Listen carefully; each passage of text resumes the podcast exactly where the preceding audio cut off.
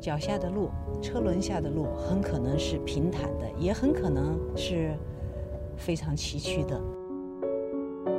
每一个有所成就的人，他们都在自己的人生道路上探索智慧。我们要对话的这六位智慧的创业者，他们如何在自己的专业领域，如何在自己的人生的路径上，如何在自己的人生的旅途上。走出自己的第一步，他们在挫折面前是如何应对的？是如何再重新站起来，走上自己的追求？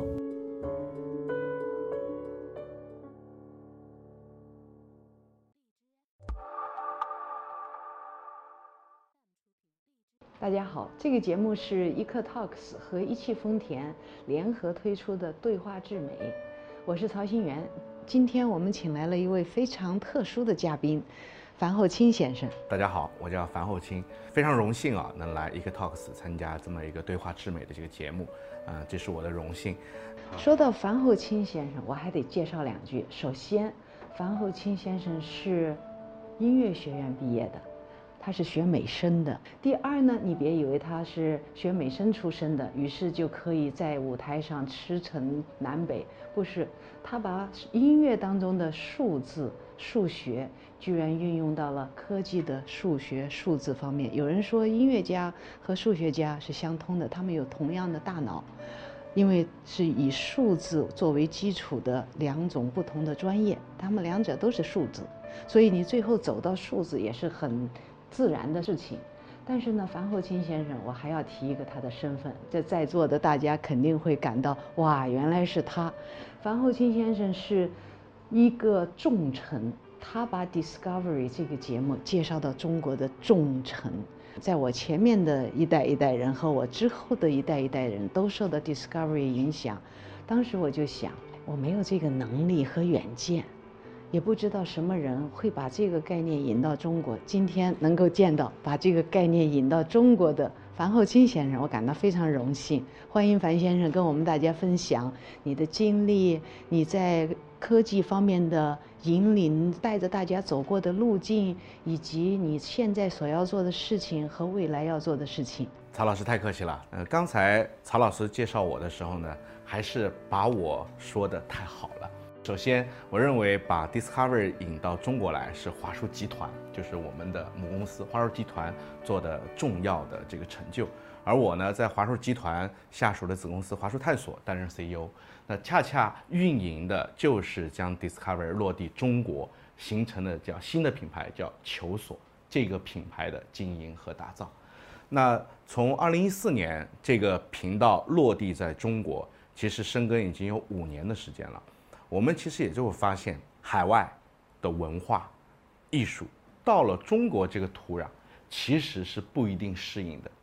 那在中国不行，我们就必然要去走多元化，要去尝试品牌打造、创新的打造、艺术、科技、数字化全新的合作的新业态，这是我们一直在研究和摸索的。那我们在摸索的这个过程中呢，其实也发现，我个人认为，科技是什么？科技是。物质世界得到富足的很重要的一环，也是我们社会进步的原动力，就是科技可以给我们带来的。那美学或艺术，在我来看是什么呢？它是精神世界的一种享受，是一种升华。这两者一定是相辅相成、密不可分的。如果说曾经的中国依然是一个落后的中国，还在为温饱而努力，那当今的中国已经是世界第二大经济体，它已经具备了科技的基础条件以及快速发展，包括五 G。刚才我们说到艺术，其实曹老师作为美术界的大大家，我认为是大家啊，嗯，讲了这么多的流派，这么多的艺术，但是在当今科技的发展，其实我认为。有一个进步是非常重要的。以前不管是用色彩，还是用瞬间，还是用写实，还是用印象，它都是记录下来了人们生活的状态或世间的状态。也许是当今，也许是过去，也许是未来。但是现在有一样东西产生了：相机、摄影机，乃至于说有扫描、有复印，有各种的新技术产生了。就纯粹要去记录这一件事情或写实这件事情的时候，已经有东西可以替代它了。传统的艺术如果不能够跟新的技术进行结合，那它就不会成为现在的主流消费人群九五后选择的一种模式。曹老师有很多的研究啊，其实我看曹老师的研究当中有一个美陈和空间展览的概念，其实就纯粹的色彩和在平面上、纸面上乃至数字媒体上的呈现，可能它代表的是一类群体了。这类群体永远将存在。但是它不一定是未来可以发展壮大的核心群体，它也许是属于高端人群。那我们在未来的发展中，如何能够抓住主流人群？我们刚才坐着我们的亚洲龙从我们机场过来的路上一直在聊的，我们在做的富春山居图，如何将富春山居图以人文、艺术、绘画它内在的内涵以及它美城中可以去做的。真人实境娱乐可以带来的艺术呈现，我们将是以一个从平面到立体，从微观到具象的真正去做艺术和科技结合的一件事情。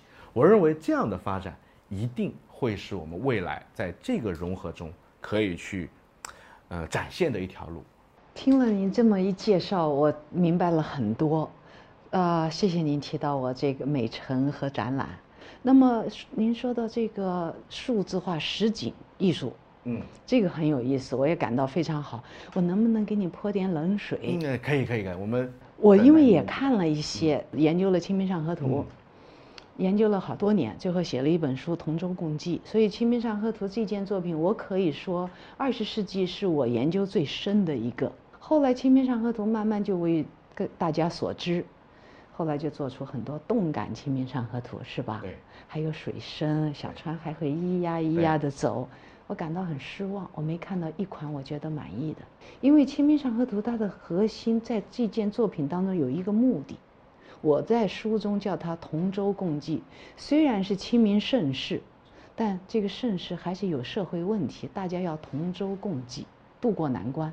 所以我在看这个时候，虽然是平静的一个。社会场景最后到了一个冲突的高点，我突然恍然明白了，尤其是宋代文化内部人，就像你在上海待久了，我在大世界、浦东哪儿分别拍几个天目路，拍几个照片放在一起，你不用看就知道这是天目路，那是浦东，你不会错。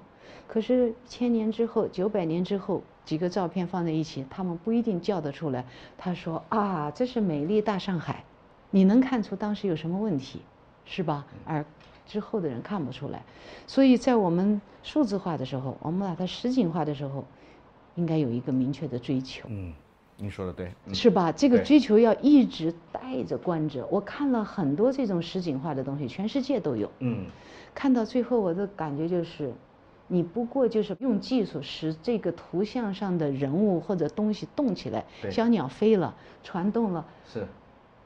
你侮辱我的想象力呀！我说的刻薄一点，是不是？画儿本身就是要发挥我的想象力。我看到一个鸟的动作，我就想象到它的整个飞的过程。你把它变得飞了，和写实油画画的跟照相机一样，或者拍个照片再画，区别何在？不会不会，我觉得曹老师说的特别好。然后呢，这也是恰恰是我们当时在研究做这件事情的时候考虑的一些很重要的一点。因为就是刚刚您说的，就是。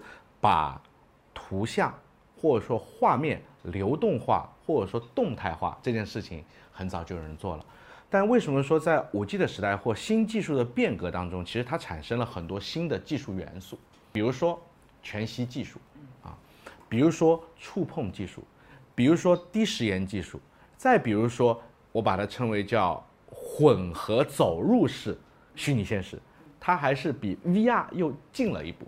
VR 其实是应该是在五年前就有这个概念了，但 VR 它因为它的头显戴了之后会眩晕，其实一直都没有得到很好的发展，导致现在并没有很多好的内容。那这个是从技术的进步上来说。第二个，也要将这种文学的艺术将科技结合，要能够让年轻人能体现。那我们要打造几个东西，第一个就是将这个图当中的景实体化、建筑化。可以把它美成化，在具体的博物馆中出现，可以在具体的商场中出现，它是可流动的，也可固定的。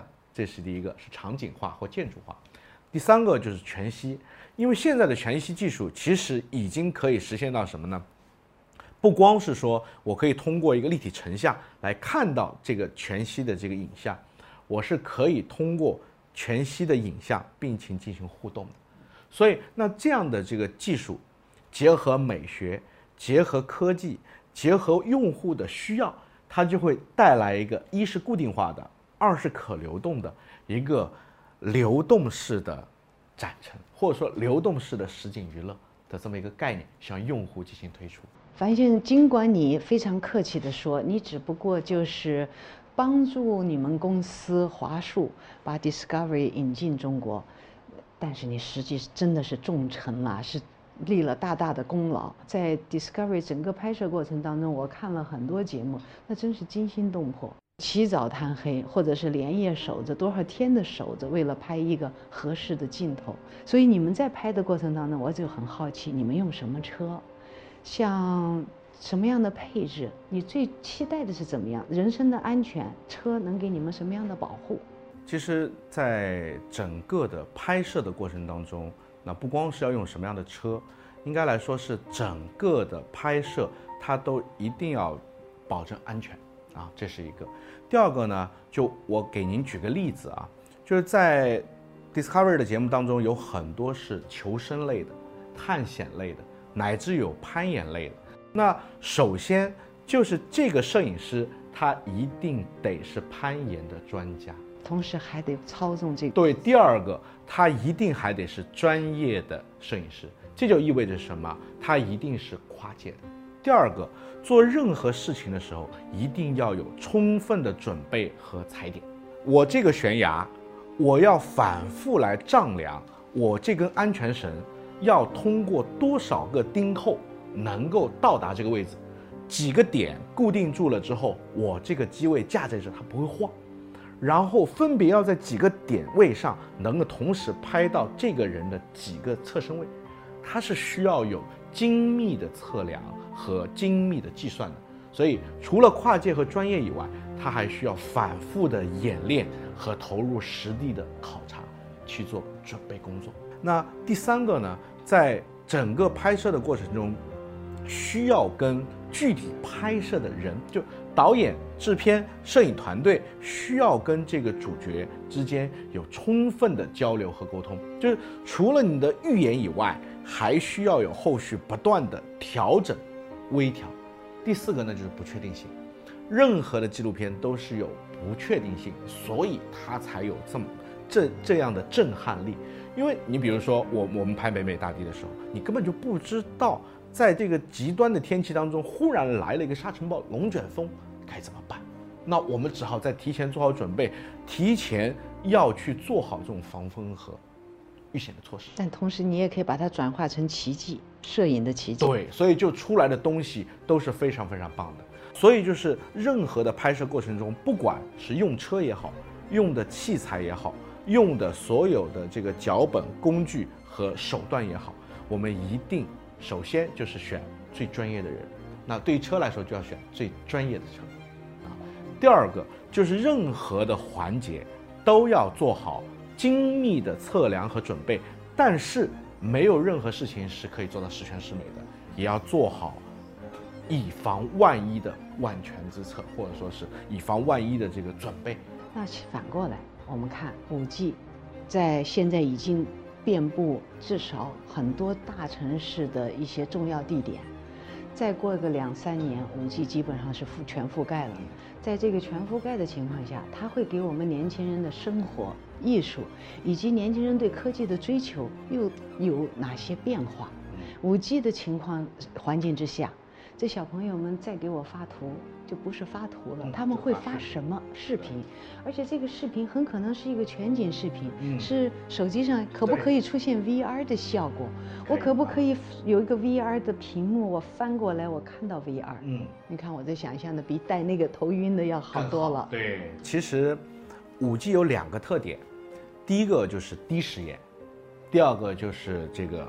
快速的可以把这大码率的内容可以上传，就它从技术的这个核心来说，五 G 就是解决了这个比四 G 更快，传得更快，然后呢时延更低这么两个特点。但是就光简单这么两个特点，它却可以有无数的应用，而这个应用最大最大的应用其实应该是在汽车上，对车的这个眼镜是会最最大的。五 G 可以达到低时延，所以自动驾驶在五 G 时代是顺理成章的。如果当你的身边全部都是热点的时候，它可以快速的感应到这辆车离你五十米，我要躲避；这辆车在你前面刹车了，还有三十米，我要驻停。它可以感受到你周围所有的，它不是定位，它不是一种简单的技术。而他是能够感受到，就像我今天跟曹老师面对面，我能够感知到您。所以热点都是在一些东西上自带，所以叫物联网。所以叫物联网。所以五 G 可以让万物互联的概念真正成为可能。所以它在车上，就会成为最大的应用场景。那这个就是五 G 可以给我们来带来第一个变化，自动驾驶技术。那。刚才早上我们开车过来的时候啊，我从曹老师跟我的描述当中，我就听到这个亚洲龙的车已经能够感受到一定距离的这个空间。其实它已经有一定的智能性了，只不过它还没有搭载五 G 的芯片，它还不能够把周围的环境感受到这么有温度。其实人和人之间是温度嘛，那我认为以后车和车用五 G 的连接也是一种温度，因为就是。我们认为技术啊，它其实是可以聚成云散成风的，它是可以有这样的这种收和散的功能的。今天我有一个五 G 的连接器，那这个古董的桌子怎么样跟我相连呢？其实我只要植入个芯片就可以了。这就类似于说，为什么 AI 智能时代是很可怕的？其实我在人脑中植入一个芯片，所有的知识都可以通过这个芯片进行灌输。而且你想想看，五 G 的连接就等于我不需要有任何物理的介质了，它周围有我就都可以接收到。那这种不用说是古董桌，也不用说你的车，只要有这么一个模块，这个五 G 的模块植入进去就可以了。我在一次演讲当中就提到，如果这些我们我们人类的创造力，唯一引以为自豪的创造力，跟机器人相比，就是我们的创造力。柯洁跟那个机器人下棋的时候。到第五十几步，那个机器人下出了一步棋谱上找不到的，给他输入的技术人员也没有输入的一步棋，这就说明你刚刚说的这种用大数据各种算法加在一起之后，他自己用他的这种深度学习的能力又叠加了一个新的算法，就得出了一个新的结果。这个结果就促使他走出一步我们没见过的棋。其实这就是我们的创造力。嗯，我从这一步就分析到，音乐家、作曲家、艺术家实际是一样的，最具有创造力的人，他的创造力是什么呢？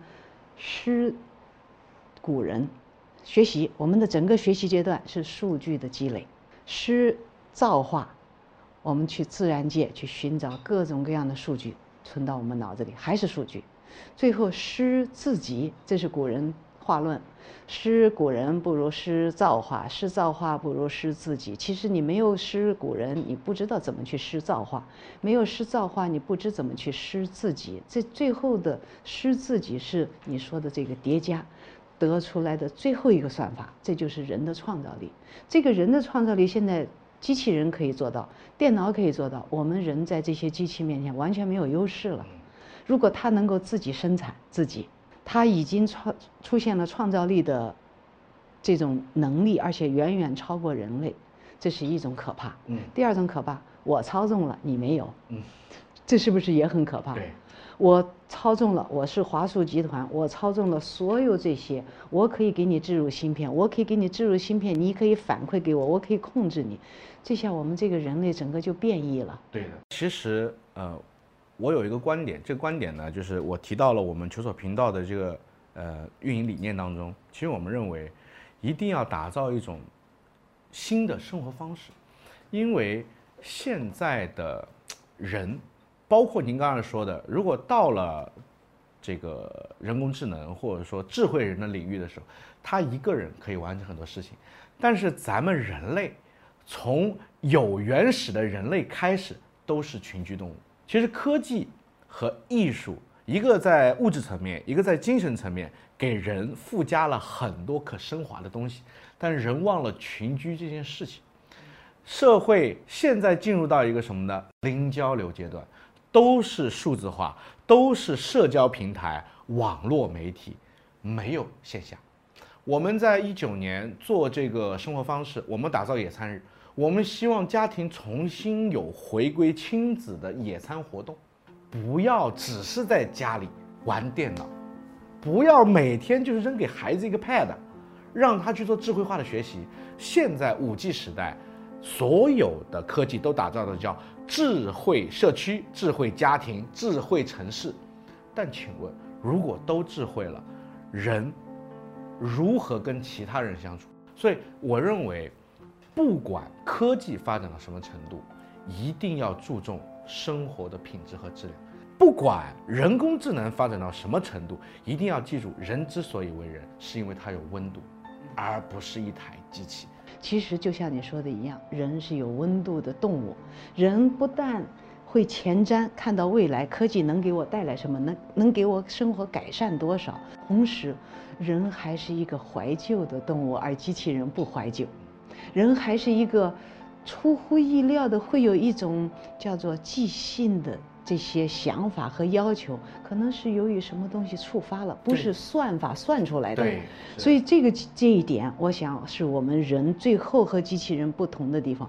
那你刚刚说到智慧城市、智慧家居、智慧生活、智慧家庭、智慧亲子，这些所有的智慧，其实只不过就是借用科技使我们更便利，但同时使我们更隔阂。嗯，这个科技就是一个双刃剑，一方面。它有威胁人的安全和人的生存的原来的状态的可能性，同时它也有提升人的生存状态的可能性。嗯在另外一个，它既加强了我们的沟通，我瞬间可以收到一个小朋友给我发来的中国美院的图。对对。但是呢，我和我儿子坐在一个沙发上，儿子说：“妈妈，我给你发了个图，你看一下。”他不是把手机伸到我面前，妈妈，你看这个图，是不是？这就等于是一种拉开了一个距离。其实，樊先生今天跟你谈话，解决了我很多问题。第一，我对五 G 有所了解；第二，我特别期待我可以坐在汽车上，让他替我开，我还可以坐在驾驶员的位置上，但是我可以看书，可以刷手机，可以给你发短信啊，给你发视频啊，等等。那么，艺术如何跟科技结合？我可以坐在装备了五 G 的亚洲龙上。给你发很多，哎呀，樊先生，你考虑不考虑这个建议呀？樊先生，促成三巨头可不可以那样啊？等等，特别感谢樊先生今天给我们带来了这么多的信息，用深入浅出、充满激情的表述方式，给我们解决了很多我们以前的迷惑。所以呢，我们特别感谢樊先生。今天这个节目是伊克 Talks 和一汽丰田联合出品的。对话至美，谢谢大家，今天就到这里，谢谢樊先生。啊，哪里？感谢感谢我们曹老师啊，大家再见。设计这个空间的时候，这个亚洲龙二点零就特别想到了这个，一是这个空间，二是这个视域。